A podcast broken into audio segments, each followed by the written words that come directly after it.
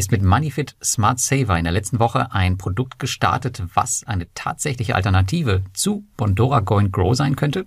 Über das und vier weitere Themen sprechen wir heute. Darunter den ersten externen Kreditgeber auf Swapper, ein Lebenszeichen von Twino, einen wichtigen Meilenstein auf Mintos und die erfolgreiche Fundingrunde auf Lande. Und du kennst das Spielchen, wenn du tiefere Infos zu den einzelnen News haben möchtest, dann schau einfach in den Blogartikel, der in den Shownotes verlinkt ist. Ja, in der letzten Woche erreichte die Community eine spannende News, denn Credit Star hat neben Ländermarket ein weiteres Produkt ins Leben gerufen, was sich Smart Saver nennt und in das zum Unternehmen gehörende MoneyFit integriert ist. Das Produkt ähnelt sehr Bondora Go and Grow Unlimited, nur dass es 7% Rendite statt der 4% gibt, beziehungsweise 6,75% für Altkunden und dass die Auszahlung monatlich erfolgt, also nicht täglich und das Geld ist auch nicht jeden Tag verfügbar, aber wohl innerhalb von 10 Tagen abrufbar. Ansonsten ist es ebenfalls komplett vollautomatisiert und hinter Smart Saver liegt das Kreditportfolio der Credit Star Group. Das Produkt richtet sich also ganz klar an P2P-Investoren, die keine Lust haben, mit Kreditgebern auf Ländermarket zu hantieren, sondern eine einfache Möglichkeit haben wollen, um ihr Geld zu parken. Ich habe mal einen Tausender rübergeschoben, um einerseits das Cashback abzukassieren für mich selbst und zu schauen, wie es denn überhaupt so läuft und sich anfühlt. Ich habe am Wochenende zudem einige wichtige Informationen für euch einmal zusammengetackert, damit ihr ein paar mehr Hintergrundinfos habt und vor allem auch die Risiken kennt. Denn die gibt es wie bei jedem Produkt natürlich auch. Aktuell gibt es 2% Cashback für alle Investments der ersten 60 Tage und die kann man mit kleinem Geld auf jeden Fall mal mitnehmen. Die News Nummer 2. Swapper wird zum Marktplatz. Ja, ihr habt richtig gehört und es ist auch kein April-Scherz, denn es ist November. Sie haben es schon jahrelang angekündigt, aber nun ist es soweit. Swapper hat neben der OneDo Finance Group, quasi dem Kern von Swapper, einen weiteren Kreditgeber auf die Plattform geholt. Mit One Leasing gibt es nun Autokredite oder besser gesagt Leasingverträge aus Nordmazedonien auf der P2P-Plattform. Solche Kredite sind durchaus interessant, haben mit dem Auto eine echte physische Sicherheit und bringen tatsächlich eine wertvolle Erweiterung auf die P2P-Plattform. One Leasing ist zudem auch bisher auf keinem anderen Marktplatz gelistet. Hier habt ihr also keine Überschneidung. Alle Kredite sind mit der Rückkaufgarantie abgesichert, die nach 60 Tagen greift und kommen mit einer Rendite von ca. 12% auf die estnische P2P-Plattform. Um in die Kredite zu investieren, müsst ihr einmal die neuen Bedingungen auf der Plattform akzeptieren, wenn ihr das vollautomatische Easy Investing nutzt. Sollte hier kein Pop-up kommen, könnt ihr das Portfolio einmal deaktivieren, Häkchen setzen und wieder aktivieren. Nutzt ihr den normalen Autoinvest, müsst ihr den neuen Kreditgeber manuell hinzufügen. Die News Nummer 3. Um die lettische Vorzeigeplattform aus der Covid-19-Krise Twino ist es spätestens seit der Regulierung ziemlich, ziemlich ruhig geworden.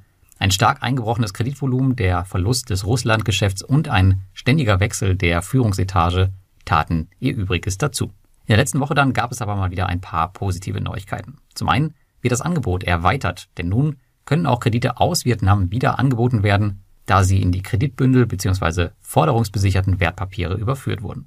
Zum anderen gab es den schon vierten Wechsel an der Spitze in diesem Jahr auf der Plattform mit einem neuen CEO.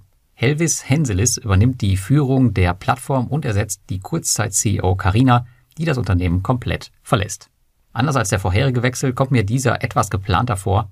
Spannender Fun Fact, Helvis ist auch Co-Founder von Medon, einem Unternehmen im Bereich Healthcare.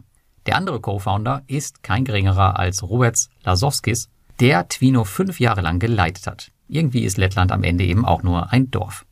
Die News Nummer 4. P2P-Primus Mintos hat in der letzten Woche einen historischen Meilenstein geknackt. Eine halbe Million Anleger haben sich jetzt seit dem Bestehen der Plattform registriert. Leider kann man nicht sehen, wie viele davon heute wirklich noch aktiv sind, aber dass es aktuell wieder mehr als weniger werden, das sieht man ziemlich deutlich. Denn die Stimmung in der Community gegenüber Mintos, die hat sich im zweiten Halbjahr aufgehellt, was erahnen lässt, dass Mintos vielleicht nun die schweren Jahre hinter sich hat und sich wieder auf einem aufsteigenden Ast befindet. Übrigens noch eine wichtige Info am Rande. In der letzten Woche ist die Quellensteuersenkung auf 5% aktiv geworden, wofür ihr beim Login ein Pop-up bestätigen müsst. Sollte danach noch immer 10% bei euch stehen, wird das daran liegen, dass ihr euren Status als Privatanleger nochmal manuell bestätigen müsst. Das musste ich auch machen. Das tut ihr im Menü Steuerliche Details, wo ihr bei steuerlichem Wohnsitzland dann auf Ändern klickt. Danach setzt ihr einen Haken bei Ich investiere als Privatperson und danach sollte die 5% Quellensteuer aktiv sein. Und zuletzt gibt es noch eine schöne Nachricht von der Landwirtschaftsplattform Lande, die ich im Mai in Riga besucht habe. Am 17. November startete die öffentliche Finanzierungsrunde und das Finanzierungsziel von circa 500.000 Euro wurden innerhalb von nur fünf Stunden erreicht. Das zeigt einmal mehr das öffentliche Interesse am Thema Landwirtschaft und ist ein kleiner Indikator dafür, wohin der Trend 2023 gehen könnte.